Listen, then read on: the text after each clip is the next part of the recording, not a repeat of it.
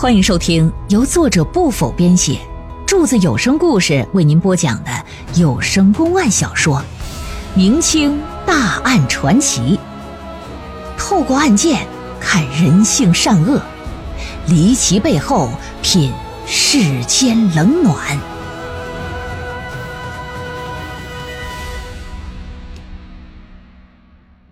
海公案之三七殒命第二回，老爷看罢书信之后，通过询问卓家人，这才得知这里边这个家人指的是谁呀？乃是卓君堂的大嫂蒙氏。哎，说的是他，他叫这个家人这个名字，蒙家人。夏至呢，是指的谁呀？是指这个人呢，是李瓶儿。夏至是李瓶儿的小名，因为他是夏至那天出生的。信封上的凤妹，嗯，卓君堂说是府里的丫鬟金环，她的本名叫凤妹。进府之后给改了个名呢，叫金环。以以前的古代大家，那不都是吗？丫鬟都叫什么金环呐，什么银锁呀。啊，都都是这个。男的呢，一般的都是什么栓柱啊、莽子呀，啊，这这这什么狗蛋儿啊，反正就都是这玩意儿。给你改个名，证明你是我们家人了。那玩意儿流行卖身嘛，那年代。说进府之后给改的这个名这个金环呢，专门来伺候这个蒙氏的。另外，信件所在的那个床铺呢，也是这金环的。至于下属落款的那个“利”字说的是谁，可就没有人知道了。哪个“丽”呀？美丽的“丽”旁边加了个耳刀。老爷就把这个丫鬟金环就给叫过来了，啊，说我问问他看看是怎么个事吧。这么一问，才发现这丫鬟呢没读过书，不认识字儿，那更不会写。对于被褥下的信件以及蒙氏对他说过什么。他无言以对，表示蒙氏根本就没对我说过什么呀。老爷又问蒙氏，这蒙氏就哭着喊冤，说自打我嫁入卓家以来，我的言行举止，全家上下有目共睹，我不曾做过一点出格之事。啊，我希望老爷你别被这封书信给蒙蔽了。搁这正搁这掰扯，李瓶儿他爹可就不干了，怒气冲冲的可就冲上来了。说知县大人呐，草民认为此案非常清楚想必必是那蒙氏和他人通奸有染，被我女儿撞见，奸夫淫妇怕走漏风声，这蒙氏就唆使奸夫残忍的杀害了我的女儿。那个“利”字，十之八九就是那蒙氏的奸夫啊。丫鬟金环明显是知情人，明显和这奸夫淫妇是坑壑一气呀。请大人将他们速速带回衙，啊，赶紧大刑伺候。只要他们开了口，咱们这案子就真相大白，我女儿也能洗刷冤屈呀！当当当当当当！李正也有钱有势的，说话唠嗑啥整挺硬。卓君堂在一旁一听，说：“岳父大人呐，那个你消消气儿。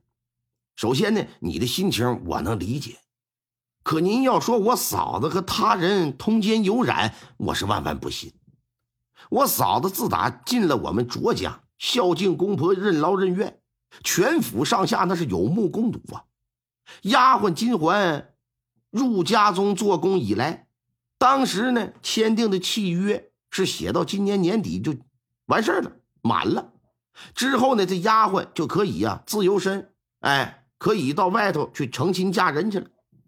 小人猜测，那个“利”字应该是指这丫鬟金环的未婚夫。大人呐，你审讯金环就行了，你不用为难我嫂子。老爷站在那里捋捋胡子，心说：“你们这翁婿二人真行，还啊！我他妈怎么审案，我还用你俩教我呀？此案如何处置，本官自有主意，哪里轮得到你们指手画脚？”再敢多嘴，我定罚不饶！都闪一边去！这爷俩脸上都是变颜变色的，扫眉打眼的，赶紧就靠边站了。而后，老爷把金环就带回衙门了，做进一步的审问。这金环呐，到了衙门就坚称：“我不知道我铺底下有什么信这事儿，我也不识文，我也不断字，我怎么能整出信来呢？也不承认自己知道蒙氏和谁有什么奸情这回事儿，还说自己呀确实有未婚夫，但是我那未婚夫姓贾，人不姓厉呀。二人既没有合谋做过任何违法之事，也没有参与过任何违法的事情。这老爷。”一听说你有未婚夫，有好，家住何处？是姓甚名谁？打听明白之后，来给我传到衙门来，把这未婚夫姓贾，这小子叫贾生啊，就给拎过来了。贾生到了大堂，也是这番说辞。对此呢，老爷一看你这哪能行啊？还是来点狠活吧，啊，上上刑吧。我看你俩招是不招？给金环呢上了什么呀？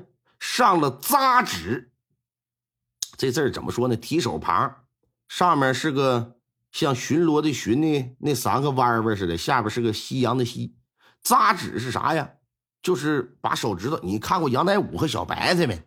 手指头插在那个竹坯子里头去，两边两个衙役蹬着绳子拽，夹那手指头，就那玩意儿。给贾生用的是啥呢？是夹棍，夹棍是夹哪儿的呢？是夹腿的，夹腿腕的，那能受得了吗？俩人就是惨叫连连，大喊冤枉，可就是不承认他们和这个李瓶儿被害一事有关。面对这种情况，老爷也不敢过度用刑啊，担心屈打成招，这要成了冤假错案，自己的乌纱都得撸下去。说这么的吧。我给你俩反思一个段时间，先给我打入大牢吧，扔到大牢之中去。思来想去之后啊，老爷也觉得凶手不是这蒙氏和金环，但俩人要想摆脱嫌疑，就只能找到那个叫什么厉的人，这人是本案的关键呢。撒出人手，四下去寻访。卓家也发动家奴员工，在县城里是到处找寻呢。长话短说，时间一晃，仨月时间过去了，查无音讯，没有任何所获。这时，这县太老爷是心急如焚呢，因为按照规定，受理的案件在仨月内没结案，届时不仅要把犯罪嫌疑人给放了，他本人呢还得受到处分。你办案不力。一想自己的乌纱即将不保，那姓厉的人又迟迟找不到，只好重新的审问蒙氏和金环。要不说古代咋那么多冤假错案呢？你到了时限了，你不行了，真给你撸下去，那能行吗？有的人都不少是花钱买的官，那就得屈打成招。提吧，审，把这俩娘们又给拎上来了，俩人还是不招。老爷一看，给我用酷刑，酷刑啊！你就可想而知啊，啊，得多么的残酷吧！终归是两个娘们儿，最终无奈只好承认了。蒙氏因为与人通奸之事败露，被李瓶儿所知，便和奸夫谋杀了李瓶儿。丫鬟金环呢，则是知情人，啊，算是同谋，就这么交代的。对此呢？县太老爷判处蒙氏绞刑，金环你作为同谋者，杖打一百，流放三千里。而后啊，案子一结，提交上级复核去了。对于这样的判决，蒙氏家里人肯定是不服啊。当通过打探得知案件已经报到太平府了，蒙家人就跑到府里告状喊冤，希望可以重新调查。太平府的知府当时啊。正在看李瓶儿被害案的这个卷宗呢，就发现这案件确实有点问题哈。那既然县太老爷判定是蒙氏和奸夫的奸情被李瓶儿得知，从而杀人灭口，那就应该有奸夫的口供啊。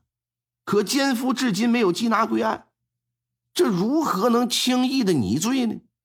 此外，原名为凤妹的丫鬟金环。先前根本不认识蒙氏，是蒙氏嫁到卓家之后，这才建立的主仆关系。可案卷中没有说明金环和蒙氏的关系，仅凭在人金环床铺底下发现一封书信，你就确定人家是知情者，那有点是不是太武断了？万一是他人把书信放到他床铺里栽赃陷害呢？再说了，信件里所提的那姓厉的人也没找着啊！你这随随便便草草结了案，无异于这是草菅人命啊！你这样的官员如何再能任用啊？这太平知府就把这事儿给上报的南直隶巡抚了。巡抚将芜湖县知县印敬真革职查办了。而后啊，新任命了一个知县接着来给我查这个案子。蒙家人一听，哎呀，得知案件被驳回，那别提多高兴了，就像是最高法。啊，把案子驳回来了，说重新审理似的，来希望了。新任知县一到任，蒙家人就跑知县喊冤，希望这新上任的父母官呐，为我们蒙家洗刷冤屈啊，赶紧释放我们家人。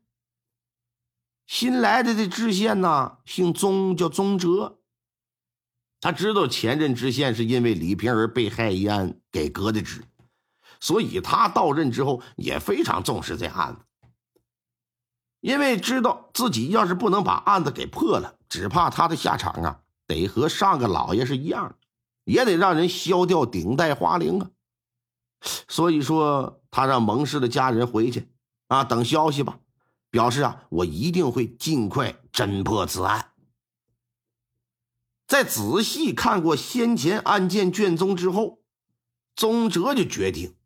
缉捕全县姓厉的人，而且呀，年龄在十八到三十岁之间的男性，把这些人都给我抓过来，然后我逐一审问。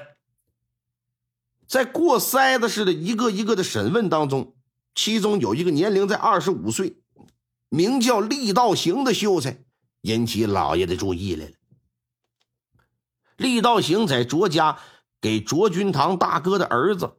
做这个教书先生，而据卓家仆人交代，厉道行在卓家任教期间吧，曾多次和丫鬟金环调笑，不止其他仆人看到过，就连卓君堂也碰上两三回。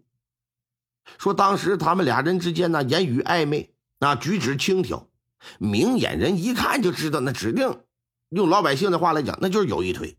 嗯。至于他们是否有背着人干了一些其他的事情，特别是厉道行和蒙氏之间是不是有不正当的关系，那就不清楚了。得到这个消息，宗哲呀便对厉道行进行了重新的审讯。面对宗哲所问是否和丫鬟金环还有蒙氏有不正当的关系的时候，这小子是矢口否否认的。啊而且还声称更不知道什么床铺底、什么书信、什么内容啊！我不明白。我在卓家执教期间，我就是看丫鬟金环有几分姿色，我言语轻佻了一些，但也仅此而已。我俩没有什么不正当的关系。这小子所言显然不是老爷希望听见的。老爷不顾及他秀才的身份呢，上去说：“来呀，给我用刑！”可即便如此，这小子还是不承认自己和任何女人有染。老爷一看，行，来把卓君堂给我传到衙门，当场对质。把卓君堂就给叫回来了。卓君堂往大堂上这么一跪，气鼓鼓的。说厉道行在小人家里执教的时候，我亲眼见着过他和金环眉来眼去的，勾勾搭搭，甚至说还背着人呢动手动脚的。我当时也只是觉得男欢女爱，这算不了什么。如今我才知道，这厉道行是包藏祸心呐，不但和丫鬟暧昧，竟然还和我家嫂蒙氏有染。嗯，想来定是小人妻子撞破了他们的丑事。他们叫小人妻子保守秘密，我妻子不肯，于是合谋便给我妻子斩杀在卧室当中了。大老爷，你一定要严惩此人呐，以告慰小人妻子的在天之灵。他这么一说，厉道行也不干了，说：“大人，他胡说，你千万别听他的鬼话。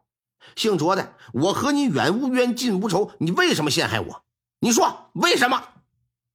说着呢，在堂上，这小子奔着卓君堂就扑过去了，要撕他。旁边衙役一看，你这哪能行啊？这你家地头啊！老爷是啪的一拍惊堂木，李道行，你招是不招？